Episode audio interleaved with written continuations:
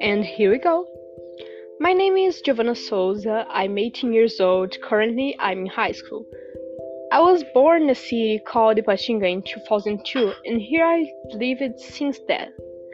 Before I lived in Ipatinga, I studied Cefet, an institution that is in another city, Timóteo.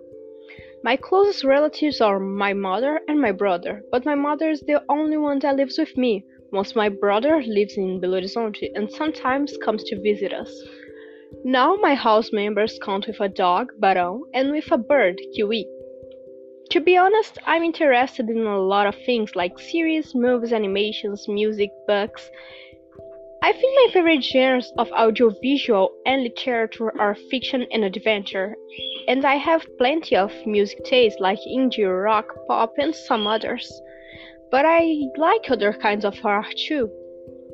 Sometimes I draw, or at least I try it, and I also could see dress up in an expressive way as one of my interests.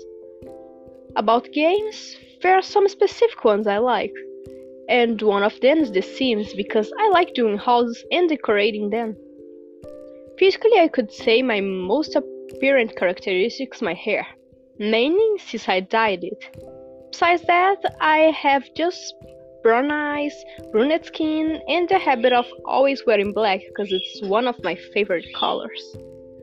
Mentally, I'm usually calm, I have a soft attitude, and I'm not very used to trying new things.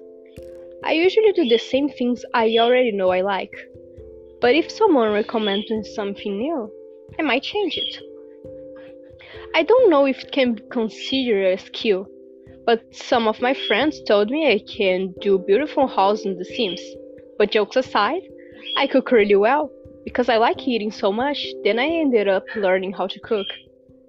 I can make both sweet and savory food. Not always it goes exactly right, but I usually has a good probability of success. Uh, about some skill I had as a child, I was an inventor. I used it to set up new toys combining parts of the old broken ones. And something I will still be able to do is digital drawing, or at least I'll try. About my education, my whole life before high school, I studied in private schools. Then my first first year, I got in a state school. After that, I took the Cefet test and I got in, and did my second first year and my second year.